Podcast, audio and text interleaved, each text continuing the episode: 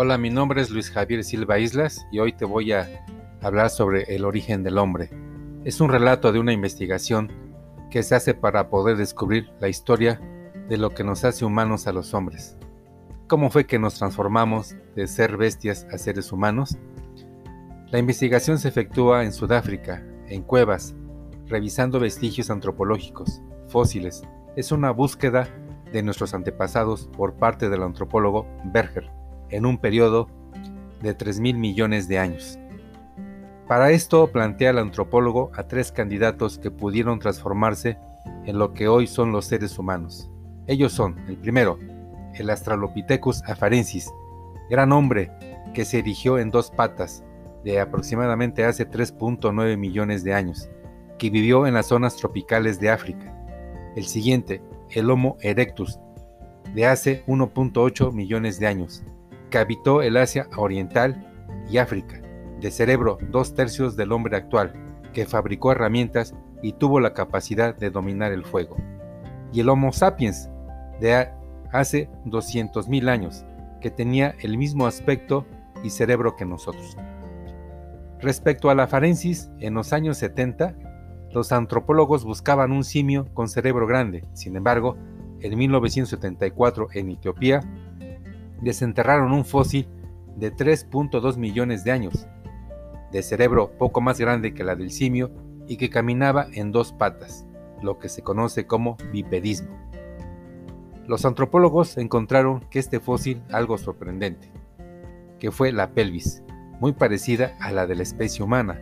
Este descubrimiento permitió saber que se desplazaban en dos patas.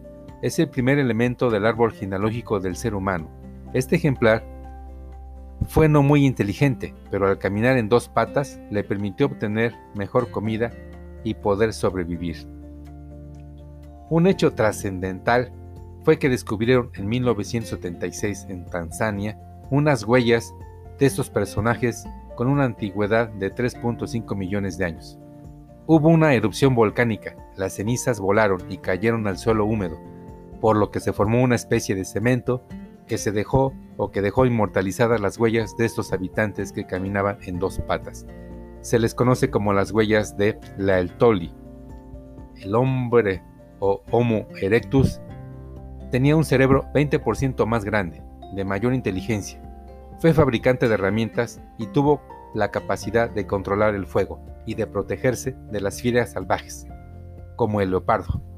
Vivía en cuevas como lo demuestran los hallazgos antropológicos, pues cocinaba con temperaturas más altas y se extinguió hace 50.000 años. En este relato, tanto el Australopithecus como el Homo erectus no evolucionaron hacia lo que hoy es el hombre.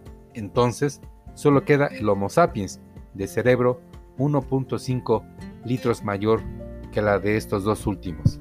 Esto por comer más carne, con manos libres erecto se adaptó a su medio con mayor inteligencia. Con él aparecieron los primeros Homo sapiens en África hace 200.000 años. No eran igual que nosotros, no poseían creatividad, lenguaje, eran criaturas casi humanas, pero entonces, hace 60.000 años, hubo un gran salto en evolución que los hizo convertirse en los hombres actuales.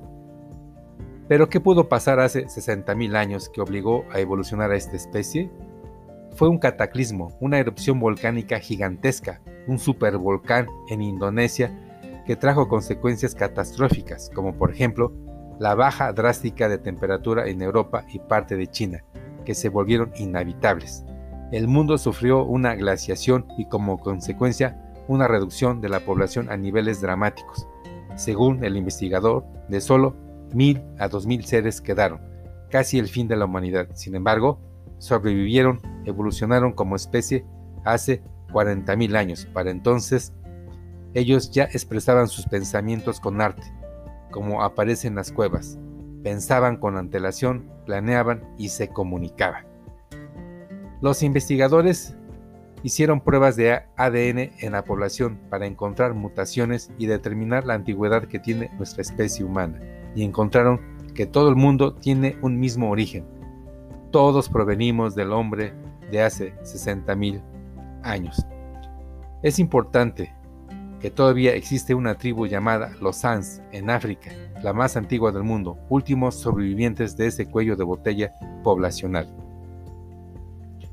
Seguramente al paso del tiempo, las investigaciones antropológicas se ayudarán de los avances científicos y tecnológicos y se podrá descubrir mucho más del origen del hombre.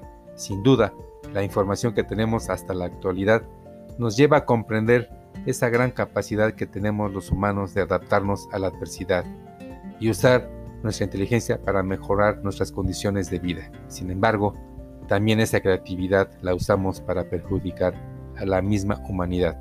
Muchas gracias.